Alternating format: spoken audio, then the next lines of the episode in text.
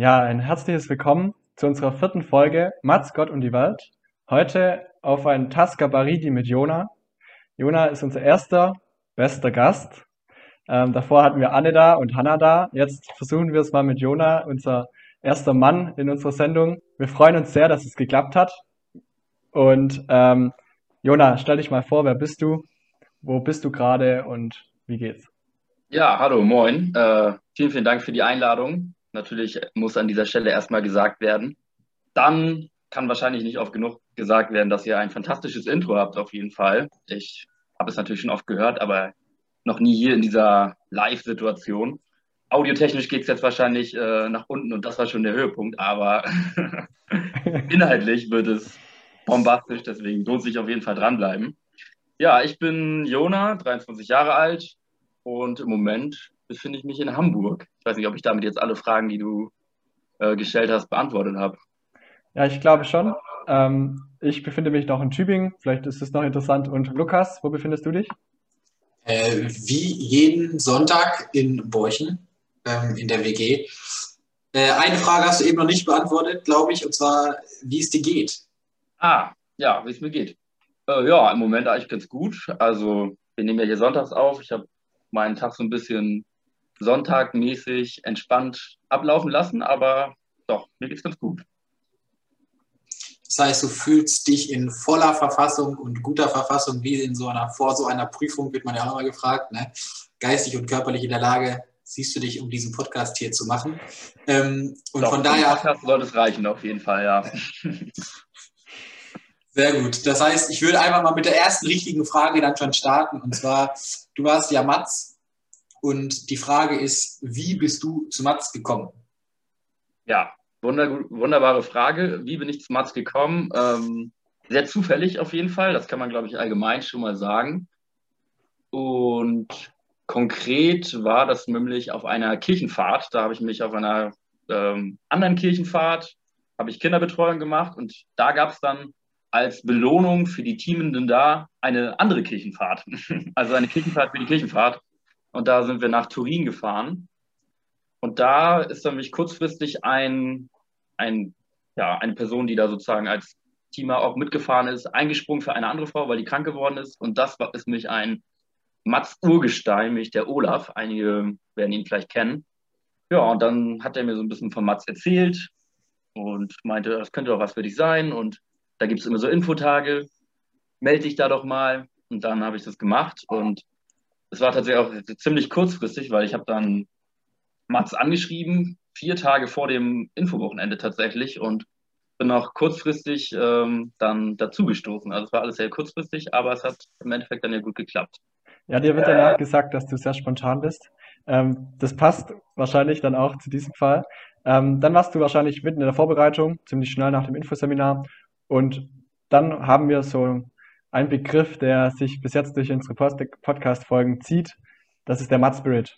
Ähm, kannst du noch sagen, was für dich Mud bedeutet? Irgendwie ist es ja doch was sehr Individuelles. Ähm, vielleicht hast du da noch ein paar coole Begriffe dabei. Ja, also den zu definieren ist wahrscheinlich gar nicht so einfach, aber es ist irgendwie, es ist etwas, was entsteht, würde ich sagen, wenn viele Mats zusammen sind und dann ist es einfach diese ja, Atmosphäre, die irgendwie witzig, entspannt, locker und von ganz vielen verrückten Ideen irgendwie getrieben ist. Also es kommt, kommen irgendwie super coole Sachen dann immer zustande und es ist irgendwie auch, ja, niemand ist sich für irgendwas zu schade. So, ja, das wäre jetzt vielleicht mein, mein Erklärungsansatz. Aber also auf witziger Ebene, aber auch auf total produktiver Ebene. Also den Mats Spirit kann man, der ist sehr breit aufgestellt, würde ich sagen, ja. Auf jeden Fall. Ähm, ich finde das auch mega, mega interessant, wie jeder immer was anderes sagt. Und es ist halt auch für jeden immer was anderes. Ähm, nach deiner Vorbereitung ähm, dann irgendwann, war es klar für dich, du gehst nach Kenia, nach Magogoni. Und irgendwann kam dann die heiße Phase vor der Ausreise. Was ähm, kannst du uns dazu sagen, was hast du so in den letzten Wochen gefühlt, was hast du gemacht, was musstest du erledigen, wie hast du dich verabschiedet aus äh, dem schönen Hamburg, plus Flug, Ankunft und die ersten Tage, Stunden oder Wochen. Ist jetzt viel, aber da kannst du vielleicht irgendwie einfacher dann drüber reden. Ja, also damals war es ja noch nicht das schöne Hamburg, sondern Wismar, äh, wo ich mich verabschiedet habe. Also die Stadt an der Ostseeküste, ohne hier Werbung machen zu wollen. Ähm, und ich kann mich jetzt auch gar nicht mehr so detailliert daran erinnern, aber ich weiß auf jeden Fall, dass es hektisch war. Also ich hatte dann noch meinen Aussendungsgottesdienst. Vielleicht müsstest du schnell erklären, was ein Aussendungsgottesdienst ist. Ja. Unsere ZuhörerInnen wissen nicht ganz genau, äh, was das bedeutet. Ähm, ja, das ist sozusagen ein Gottesdienst, äh, kurz bevor man sozusagen dann in seinen Matzeinsatz geht, wo man dann sozusagen von der Heimatgemeinde ja, entsendet wird oder vielleicht nochmal einfach, entsendet ist vielleicht auch ein komisches Wort, aber nochmal, ich würde sagen, dicken, fetten Batzen Segen nochmal mit, mitgeschickt kriegt. So, so würde ich es vielleicht sagen. Genau. Ja, und dann war Rebecca irgendwie noch ein bisschen da. Dann habe ich meine Koffer maximal ein, zwei Tage vorher äh, gepackt. War vorher auch schon mal so ein paar Sachen immer organisiert, die man, wo, es nicht schadet, die mitzunehmen. Ja, und der Abschied war dann auf jeden Fall äh, mehrfacher Abschied. Also irgendwie muss man sich dann ja von ganz vielen Leuten verabschieden. Dann erst so Familie, so ein bisschen weitere Familie. Dann kam kurz vorher noch ein paar Freunde von mir vorbei. Dann gab es auch noch eine Party. Das war auf jeden Fall auch sehr, sehr cool. Und dann natürlich bin ich mit meiner Familie zum Flughafen gefahren. Dann tatsächlich nach Hamburg. Und also im Endeffekt war es dann doch Hamburg. Ja, und das war natürlich dann emotional auf jeden Fall. Da sind Tränen auf jeden Fall, glaube ich, in guter Menge geflossen. Ja, dann bin ich losgeflogen. Dann hast du jetzt ja, glaube ich, auch noch zur Ankunft gefragt. Ich wurde dann halt von der, ja, meiner Mentorin sozusagen abgeholt am Flughafen. Und das war natürlich alles super aufregend, weil wir dann mal so zwei Stunden dann zu dem tatsächlichen, zu meinem tatsächlichen Einsatzort oder zur Stelle gefahren sind. Ist ja auch die gleiche, wo du, Lukas, warst, also in Magogoni. Ja, und es war natürlich super spannend, dann erstmal sie kennenzulernen und sich mit ihr zu unterhalten und dann aber auch natürlich aus dem Autofenster zu gucken, eine neue Umgebung irgendwie wahrzunehmen. Also es war auf jeden Fall alles sehr aufregend und dann die Ankunft an der Stelle war natürlich dann nochmal aufregender, weil da natürlich super viele Leute waren. Also es ist da ein Kinderheim gewesen, wo permanent irgendwie 50 Leute anwesend sind. Deswegen war es jetzt irgendwie nicht ein ruhiges erstmal ankommen und chillen. Also das auch, aber dann so die direkte Ankunft war natürlich erstmal direkt viel los, weil man dann die ganzen neuen Leute getroffen hat. Also es war auf jeden Fall, ja, ich habe jetzt das Wort aufregend, glaube ich, fünfmal verwendet und mit dem kann man es, glaube ich, auch ganz gut zusammenfassen. Ja, das hört sich auf jeden Fall nach einem Gefühlscocktail an. Ja. Ähm, was mich dann noch äh, interessieren würde und unsere ZuhörerInnen sicher auch, du bist dann angekommen, hast wahrscheinlich ein paar Wochen gebraucht, um dich einzuleben und dann hattest du sicher auch ein paar Aufgaben. Wir haben ja das Motto mit Beten, mit Leben, mit Arbeiten. Äh, vielleicht kannst du da noch ein, zwei Sätze dazu sagen, wie das bei dir konkret aussah. Wir haben von Lukas schon ein bisschen was von Marco Groni gehört. Da gibt es ein Kinderheim. Ähm, genau. Also Lukas war ja auch ein bisschen später da, also verändern sich ja auch immer Sachen auf jeden Fall. Ja, aber die Hauptaufgabe war, würde ich sagen, im Kinderheim. Ähm, da hatten wir dann ein Timetable, also einen Zeitplan sozusagen, und da gab es unterschiedliche Arbeitsbereiche und da war ich dann immer mit einer anderen Mitarbeiterin oder mit einem anderen Mitarbeiter mit eingeteilt. Ich habe dann sozusagen unterstützt, ob es jetzt Waschen, Küche, die Kinderbetreuung war. Und dann gab es aber in der Umgebung von Magoguni auch noch ein paar andere Sachen. Die Schwestern, bei denen ich mitgelebt habe, die hatten halt dieses Kinderheim, aber in einem anderen Dorf in der Nähe hatten sie auch ein Krankenhaus. Und da war ich dann auch einen Tag in der Woche und das war nämlich der Tag, wo die Impfsprechstunde für die Babys war. Und da habe ich dann ein bisschen unterstützt, die Dokumentation zu machen. Also wenn die Mütter da hingekommen sind, dann die Namen aufzuschreiben und die Sachen in die Hefte einzutragen. Genau, und dann gab es tatsächlich auch noch, also super viele Sachen, die da gemacht wurden an dem, in dem Kinderheim. Die hatten auch noch ein Mikrofinanzprojekt. Also das ist ein Projekt, wo sich Menschen in kleinen Gruppen zusammentun und ja, zusammen sparen und Mikrokredite erhalten können, um äh, Businesses zu starten. Und da durfte ich dann auch mit dem, mit John, das war unser Buchhalter, äh, dabei sein. Genau, und dann gab es auch noch eine Schule, wo ich einmal die Woche eine Deutsch AG gemacht habe. Ja, mir, mir kommt da gerade was in den Sinn, Jona.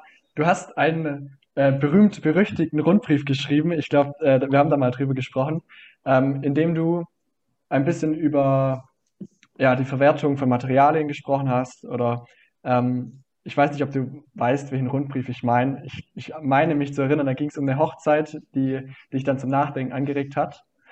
Ähm, erzähl mal über den Rundbrief. Ja, ja, ich will meine Produkte natürlich auch nicht übermäßig selber loben, aber den fand ich auch, dass der ganz in Ordnung geworden ist.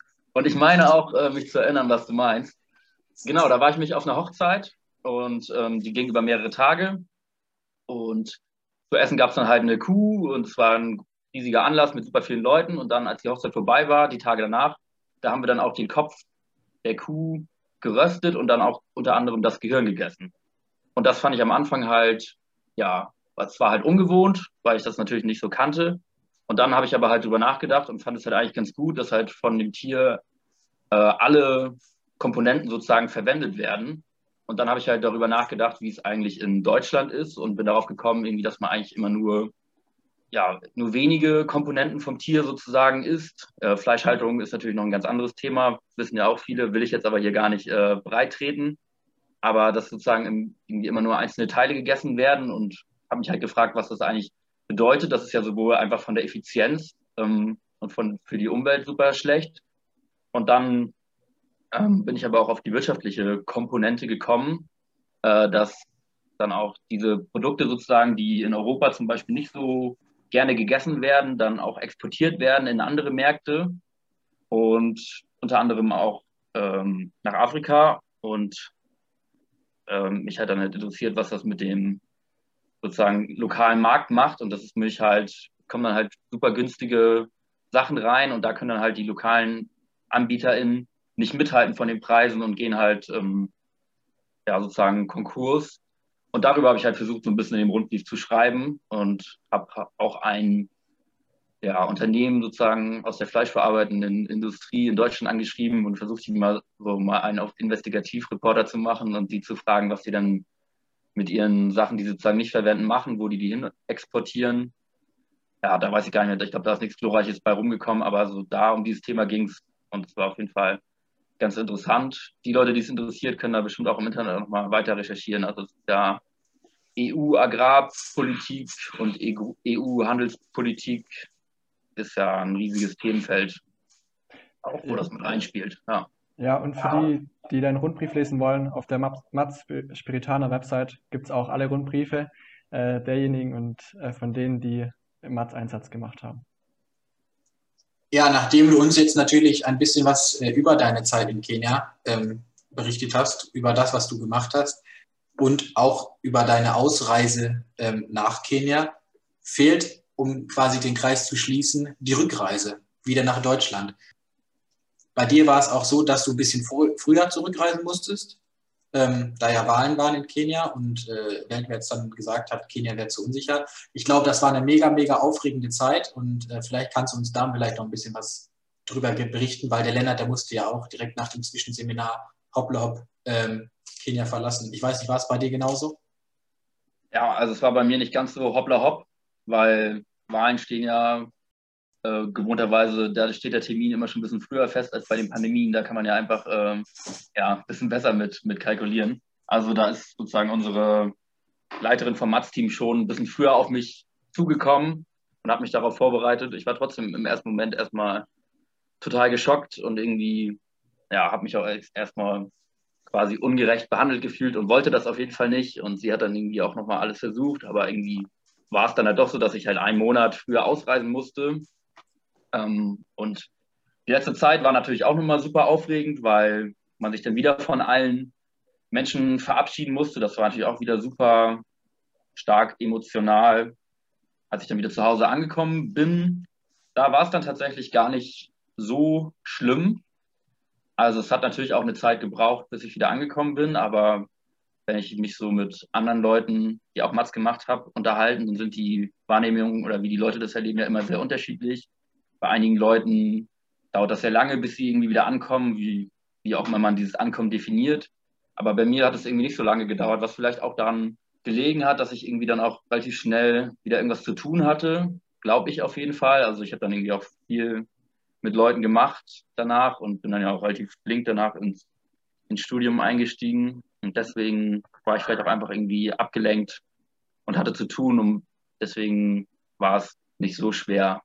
Und dann kam natürlich das Rückkehrer in Seminar, was natürlich auch ein Riesending ist, weil man dann alle Leute aus seinem Jahrgang wieder trifft, das erste Mal dann wieder sieht, es sei denn, ähm, man hat einige Leute, wie bei mir auch der Fall, wie es bei mir auch der Fall war, im Einsatz mal gesehen, weil die in der Nähe gewohnt haben. Aber dann sieht man alle Leute wieder, kommt mit einem wieder zusammen, tauscht sich aus, spricht über die Erfahrung, reflektiert die. Das ist natürlich dann auch nochmal ein ja, Riesending und ein spannender Prozess. Ja, das Rückkehrerseminar ist wahrscheinlich für alle auch immer sehr besonders, wenn man dann ein Jahr getrennt war und manchmal mehr, manchmal weniger Kontakt hatte und dann plötzlich wieder zusammen ist für ein Wochenende und all seine Erfahrungen irgendwie gemeinsam reflektiert und dann auch ein bisschen Input hat. Ähm, ich glaube, da kann auch jeder Matzler, jede Matzlerin äh, was drüber erzählen. Du hast ähm, bei deiner Rückreise gesagt, dass es sehr emotional war, aber es war kein Abschied für immer. Du warst ja mehrfach nochmal äh, zurück in Kenia, auch im Zwischenseminar bei uns, also du hast das Zwischenseminar von mir geleitet und weil wir ja auch irgendwie ähm, zeigen wollen, dass Mats nicht mit dem Einsatz endet, sondern dass es auch darüber hinausgeht. Ähm, einfach äh, die Frage, wie bist du dazu gekommen, dass du zu uns zum Zwischenseminar nach Dar es Salaam geflogen bist und ähm, vielleicht einfach auch über dein Mats jetzt, wie du dich engagierst. Mhm. Ja, also Mats ist natürlich, wenn man möchte, nicht vorbei nach dem Einsatz, weil es natürlich eine riesengroße, schöne Community auch ist. Und es gibt dann verschiedene Veranstaltungen, so wie zum Beispiel ein jährliches Pfingsttreffen, wo dann wirklich Leute aus unterschiedlichsten Jahrgängen äh, zusammenkommen und man dann Wochenende zusammen verbringt. Und es gibt aber auch die Möglichkeit, sich sozusagen als Teamerin was zu machen. Also dann die Seminare zu teamen für die Leute, die dann nachkommen in den Jahrgang danach, Jahrgängen. Und dafür gibt es auch ein Seminar, das heißt Train the Team, also sozusagen, was die TeamerInnen ausbildet, also denen das Handwerkzeug an die Hand gibt. Das habe ich auch gemacht und dann bei euch ja auch den Sommerkurs geteamt. Also der Sommerkurs ist ja der letzte große Kurs vor der Ausreise, geht über eine Woche lang, auch ein sehr cooler Kurs auf jeden Fall. Ja, und dann hatte Anne mich halt gefragt, ob ich denn mir vorstellen könnte, mit ihr zusammen und noch mit einem anderen Jakob das Zwischenseminar in Tansania, in Dar es Salaam bei euch zu machen. Und da habe ich dann eine Zeit lang überlegt und auch mehrere Sachen abgewogen, aber im Endeffekt konnte ich mir das dann auf jeden Fall doch vorstellen und es war ja auch sehr cool, muss man sagen und äh, ja, besondere Woche auf jeden Fall. Und die Frage ging ja auch so, wie, wie es jetzt so ist danach. Ne? Also es ist auf jeden Fall schön, Teil dieser Geschichte zu sein, würde ich sagen. Ähm, weil es immer wieder Veranstaltungen gibt. Man kennt viele Leute, mit denen man sich austauschen kann. Die Sofaecke. Ja, es ist einfach dieser, dieser Austausch mit den Leuten. Ist einfach was unglaublich Wertvolles. Und was halt auch super viel Spaß macht, weil man einfach coole Leute kennt. Ich glaube, besser hätte ich es nicht äh, sagen können. Ähm, eine letzte Frage hätten wir, glaube ich, noch, bevor wir zu unserer Kategorie kommen. Und zwar, was machst du jetzt nach Matz? Ich meine, es ist schon ein bisschen näher. Äh, du wohnst in Hamburg. Ähm, ja, und hat Matz irgendetwas an deiner jetzigen Lebensplanung äh, dazu beigetragen? Ja, also was mache ich jetzt? Ich studiere im Moment Bildungs- und Erziehungswissenschaften in Hamburg. Das ist ja der Teil deiner zweiteiligen Frage, die man einfacher beantworten kann und dann, ob das zu meiner jetzigen Lebenssituation was beigetragen hat. Also es hat natürlich, würde ich sagen, mein Leben stark beeinflusst. Gerade in Bezug auch auf die Seminare in der Vorbereitungszeit, die ganzen Themen und Inhalte, mit denen man oder mit denen ich zum ersten Mal konfrontiert wurde. Die Ansichten, die ich habe und wie ich über Sachen denke, das äh, hat es natürlich schon stark beeinflusst. Und man geht ja mit den Ansichten die man hat und den Werten ja auch irgendwie ins Leben rein und versucht dementsprechend zu handeln. Und deswegen würde ich sagen, dass es schon auf jeden Fall einen Einfluss, einen Einfluss hat. Du hast, glaube ich, an deiner Universität auch einen Kiswahili-Kurs belegt, wenn ich mich richtig entsinne. Ja. Und unsere Folge heißt ja Auf ein Tasca Baridi mit Jona. Dann darfst du die jetzt übersetzen und danach kommt unsere Kategorie mit dem Quiz. Ja, ähm, also Tasca ist halt eine Biermarke aus Kenia, die sich auch bei mir und bei Lukas kann ich glaube ich auch sagen, gro großer Beliebtheit erfreut hat. Und Baridi heißt halt kalt und das ist halt wichtig, dass man bei der Bestellung, wenn man dann ein kaltes Bier haben möchte, das dann auch erwähnt, dass man ein Tasca Baridi haben möchte, weil sonst kommt es sozusagen ja, in Raumtemperatur und die kann ja in Kenia auch schon mal ein bisschen, bisschen höher sein. Genau, deswegen heißt Tasca Baridi einfach kaltes Bier. Schöner Folgentitel auf jeden Fall, den ihr euch da ausgedacht habt. Ja, und jetzt kommen wir zu unserer Kategorie. Lang ersehnt wahrscheinlich schon von unseren ZuhörerInnen. Ich habe dieses Mal eine Frage vorbereitet in Bezug auf Kenia. Ähm, wir haben ja schon ein bisschen über äh, lokale Märkte gesprochen durch äh, deinen Rundbrief. Ähm, meine Frage geht ein bisschen in eine andere Richtung und sie lautet, was ist der größte Wirtschaftssektor Kenias? Eure Tipps. Ich sage Tee. Ja, ist, glaube ich, von Lukas ein, ein guter Tipp. Ähm, es gibt natürlich auch noch viele andere große Wirtschaftssektoren, also Kaffee, Blumen, äh, Tourismus, aber auch ähm, im Digitalsektor viele Sachen spielen eine große Rolle. Aber du fragst jetzt ja hier nach, der, nach dem Größten. Und ist jetzt auch irgendwie langweilig, wenn ich das gleiche wie Lukas sage, auch wenn ich tatsächlich vermute, dass er damit schon äh, auf, dem, auf dem richtigen Weg ist. Schwierig, dann ich gehe mal auf die Blumen. Also, wir haben Tee und Blumen. Leider ist es nichts von beiden. Ihr beide müsstet euch doch eigentlich daran erinnern, äh, es gibt eine Marke, die heißt Safaricom. Das ist eine SIM-Kartenmarke mit äh, sehr, sehr viel Reichweite in Kenia und auch darüber hinaus. Tansania äh, hat, glaube ich, auch noch Ableger. Und tatsächlich ist der größte Wirtschaftssektor Kenias die Telekommunikation. Ja, wieder was dazugelernt. Ähm, mich freut es riesig, dass wir heute den Podcast mit dir aufnehmen konnten, Jona. Es war eine Freude. Wir haben, glaube ich, wieder ein paar Gedanken mehr mitgenommen. Jeder ähm, Zuhörer und jede Zuhörerin hat vielleicht noch ein bisschen mehr vom Mud mitbekommen auch. Äh, vielen Dank dafür und wir sehen uns dann bei der nächsten Folge. Ja, genau. Äh, herzlichen Dank, Jona. Äh, ich fand, du hast sehr brav unsere Fragen beantwortet und auch sehr gut. Ähm, daher sage ich wirklich, du bist unser bester erster Gast, den wir heute hatten. Ähm, ja, vielen, vielen Dank. Ich stoße noch einmal mit dir an und äh, Dankeschön. Jo, gerne. Tschüss.